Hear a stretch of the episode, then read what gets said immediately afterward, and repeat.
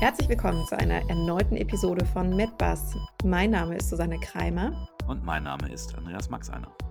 Maxi 1. Heute widmen wir uns im Sinne einer Fortsetzung des Inkontinenz-Podcasts der Therapie bzw. den Therapieversuchen der Inkontinenz. Ich würde sagen, ich fasse an der Stelle noch mal ganz kurz zusammen, was wir Ihnen, liebe Hörerinnen und Hörer, im vergangenen Podcast versucht haben zu vermitteln. Zunächst ist die Inkontinenz per Definition das Unvermögen, Urin oder Stuhl kontrolliert zu halten oder eben auch abzugeben. Bei der Harninkontinenz handelt es sich meist um kleinere tröpfchenförmige Urinportionen, die eben abgehen und in der schwersten Form der Überlaufinkontinenz können dann eben doch auch größere Mengen Urin sich den Weg nach außen suchen. Meistens ist tatsächlich der innere Schließmuskel betroffen und alles basiert häufig auf einer mechanisch erworbenen oder nervenbedingten Blasenentleerungsstörung. Und zusätzlich gibt es noch das kontinuierliche Auslaufen, was aber eben den äußeren, willkürlich bedienbaren Schließmuskel betrifft. So, nun aber genug der Zusammenfassung, Max Einer, und weiter mit der Therapie. Würdest du das übernehmen? Was meinst du jetzt? Die Schließmuskelfunktion? Ganz genau eben nicht, Max einer. Aber magst du vielleicht mal wieder mit einem Fun Fact oder sogar einem Witz beginnen? Du hast da doch immer multiple auf Lager. Ja, hatte ich jetzt ja schon. Deswegen äh, würde ich jetzt erst äh, eher mal sagen, ich äh, mache gleich mal mit dem Thema weiter, ausnahmsweise. Denn heute ähm, sprechen wir über Therapiemethoden. Und wie immer in der Medizin gibt es nicht nur eine Behandlungsmethode, sondern viele. Und wir müssen als erstes noch einmal unterscheiden, ob wir eine männliche oder eine weibliche Inkontinenz behandeln. Dürfen sich die Inkontinenzen ihr Geschlecht aussuchen, Max Ja. Anna? Oder? Ja, vollkommen richtig bemerkt. Finde ich super, im Sinne der Gleichberechtigung. Finde ich wunderbar. Okay, aber dann würde ich tatsächlich heute vorschlagen, dass wir mit den Männern ausnahmsweise beginnen und ähm, ja, dann auf die Damen übergehen. Ich danke dir, dass der Vorschlag äh, von dir kam, die Männer hier zuerst zu behandeln. Also, wir hatten ja berichtet, dass es bei den Männern grundsätzlich zunächst nur zu einer sogenannten Irritation des inneren Schließmuskels kommt. Denn durch, den bereits, durch die bereits vergrößerte Prostata und die eingeengte Harnröhre haben wir bei den Männern eher sozusagen ein hyperkontinentes System und der Schließmuskel am Blasenboden wird durch den starken Prostatadruck eher gereizt. Und diese klassische tröpfchenweise Urinverlust kommt bei den Männern gar nicht vor, weil es quasi kompensiert wird, ausgeglichen wird durch dieses überobstruktive, verengte Prostatasystem.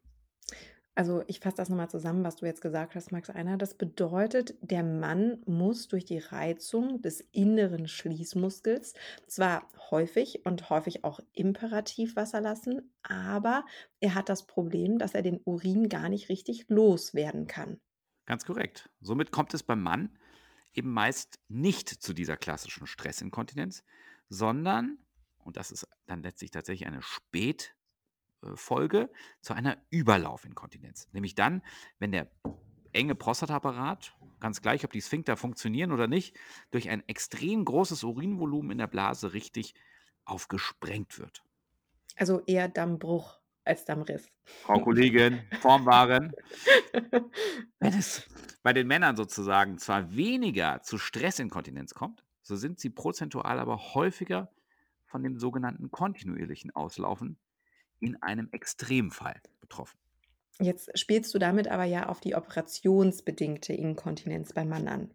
Genau, wir sind also jetzt losgelöst von der Überlaufinkontinenz, jetzt schon bei operationsbedingten, man sagt auch iatrogenbedingten Inkontinenzformen. Und erfreulicherweise muss man sagen, haben sich alle Operationsverfahren am und im Harntrakt durch die immer mehr zunehmende Spezialisierung der chirurgischen Fächer deutlich verbessert. Und dieser Extremfall eines, eines kontinuierlichen Auslaufens ist damit entsprechend sehr, sehr viel seltener.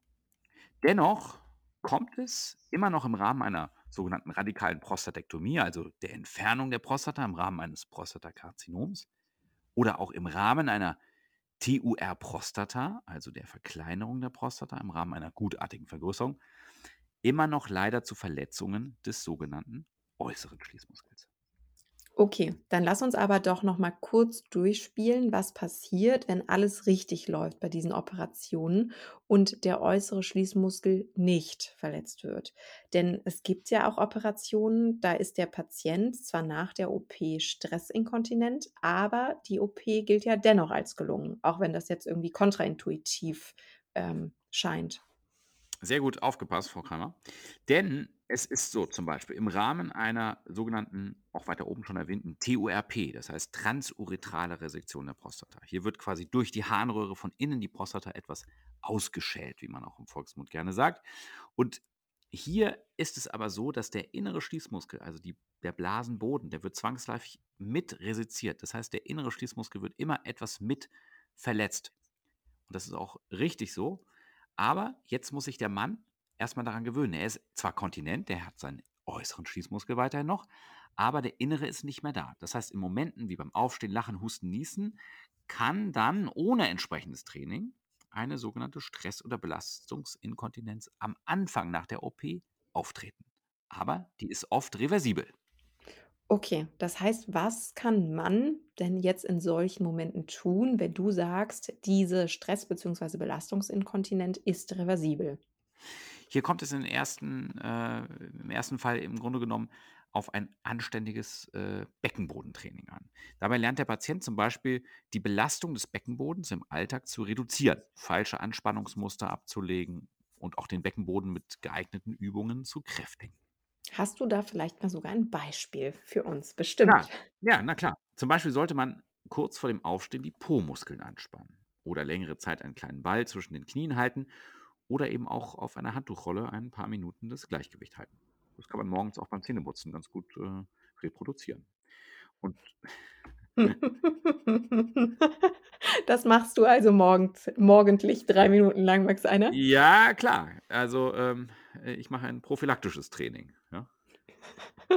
Gut, also das bedeutet, dass, ähm, es bei einer Stress oder Belastungsinkontinenz sogar die Möglichkeit, ähm, gibt, diese durch Training zu beherrschen oder sogar wegzutrainieren. Vollkommen korrekt zusammengefasst. Und Max Einer, ich weiß, es gibt noch 'n paar andere Methoden. Ja, es gibt zum Beispiel noch das äh, sogenannte Biofeedback-Training. Hier misst eine kleine Sonde im Enddarm oder eben bei den Damen auch in der Scheide Kontraktionen des Beckenbodens und löst dabei ein optisches oder akustisches Signal aus. So kann der Patient im Rahmen des Beckenboden, der Beckenbodengymnastik erkennen, ob er wirklich die richtigen Muskeln anspannt bzw. entspannt. Mega spannend. Ich weiß, für die Frauen gibt es das tatsächlich, ähm, aber für die Männer weiß ich nicht, ob's da schon 'ne App für gibt. Aber prinzipiell ist es auch eine gute Sache für kontinente Patienten. Denn man muss überhaupt erst mal erklären, um welche Muskeln es überhaupt geht. Aber es gibt auch sogar noch eine kleine Steigerung, nämlich die Elektrotherapie. Hier wird zum Beispiel die Beckenbodenmuskulatur passiv durch schmerzlose elektrische Impulse trainiert. Und dann gibt es doch auch noch das sogenannte Toilettentraining beziehungsweise Blasentraining. Max Einer, magst du dazu noch was sagen? Ja, hierbei müssen die Patienten und auch Patientinnen für einige Zeit aufschreiben, wie viel sie und insbesondere wann sie wie viel trinken und wann sie Harndrang verspüren, wie viel Urin sie ausscheiden und ob das Wasserlassen kontrolliert oder eben unkontrolliert erfolgt ist. Und anhand dieser kleinen Aufzeichnung erstellt dann eben der Arzt oder die Ärztin ein sogenanntes Trink- oder Wasserlassprotokoll. Darin ist dann festgelegt, wie viel der Patient oder die, oder die Patientin trinken darf und wann äh, der Toilettengang erfolgen soll, um die Blase zu entleeren, aber eben ohne Harndrang. Ziel ist es also, unkontrollierten Harnabgang durch ein geregeltes Entleeren der Blase zu verhindern. So, Max Einer, jetzt kommen wir zum zweiten Kasus. Was machen denn nun die armen Männer, bei denen gegebenenfalls neben dem inneren Schließmuskel auch der äußere Schließmuskel verletzt wurde? Also einfach alles nur Worst, noch läuft. ja, Worst-Case-Szenario sozusagen. Bei Exakt. diesem, ko- bei diesem kontinuierlichen Auslaufen, also vor allem auch im Liegen, bleibt oft nur die Implantation eines Dauerkatheters oder eben eines künstlichen Schließmuskels. Also die Prothese für die Harnröhre. Korrekt, aber man bekommt sie nicht im Sanitätshaus. Das wäre auch tatsächlich zu schön, muss man sagen, hier in dem Ja, Fall. Wie wie haben wir uns oder beziehungsweise man sich das denn jetzt vorzustellen? naja, hier wird über den Damm, Sie erinnern sich noch die Region zwischen Anus und Hodensack, die Harnröhre freigelegt und dann um die Harnröhre herum eine Art Ballon gefädelt, der sich mit Flüssigkeit füllen und bei Bedarf auch wieder entleeren lässt. So, und jetzt natürlich die Frage, wie kann man diese Flüssigkeit denn praktisch verschieben? Die muss ja irgendwo hin. Ja, das ist so, dass äh, tatsächlich zusätzlich noch eine Art Reservoir im Unterbauch eingebracht wird. Und dann muss man sich vorstellen, das ist sozusagen so, im, so ganz leicht über der Schamgrenze sitzt das im Bauch. Und von dort aus ist ein kleines Schläuchlein, was bis zur Prothese geführt wird. Und zusätzlich gibt es ein weiteres Schläuchlein von der Prothese in die Unterhaut des Hodensacks. Und da ist auch ein kleines Knopfventil eingebracht und ebenfalls mit der Prothese sozusagen verbunden. Und jetzt kann man ganz einfach durch kleinen Druck auf, diesen, äh, auf dieses Ventil Flüssigkeit vom Reservoir in den Prothesenballon pumpen und auch wieder ablassen. Wahnsinn. Ich glaube, ich würde den kompletten Tag nur vor der Toilette stehen und die ganze Zeit auf das Knöpfchen in meinem Ho Hoden draufdrücken, wenn Ja, ich das in hätte. deinem Fall würde ich dir eher empfehlen, das in der Badewanne zu machen. Max einer, du kennst meine Sextanerblase. Ja, aber jetzt, da die Zeit schon etwas fortgeschritten ist, ähm, würde ich sagen, dass wir an, äh, zu diesem Punkt stoppen, da wir, glaube ich, die Therapie für die Männer jetzt vollends ähm, diskutiert haben und mit der Therapie der weiblichen Inkontinenz in einem dritten Podcast zum Thema weitermachen. Halte ich für eine gute Idee. Ja? Super. Finde ich gut. Und Max einer, ähm, hast du das eigentlich mitbekommen mit der Evergiven, diesem Schiff im Panama-Kanal?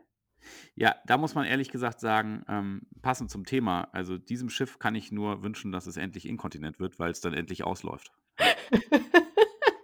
Wusstest du eigentlich, Max Einer, dass zumindest gemäß einschlägig bekannter Online-Zeitschriften der Kapitän vorher einen recht ungewöhnlichen Kurs gefahren ist in da noch tieferem Gewässer und einen Penis ins Wasser gemalt hat? Wie passend, oder? Ja, das machen manche Leute aus Langeweile auf Bushaltestellen anzeigen.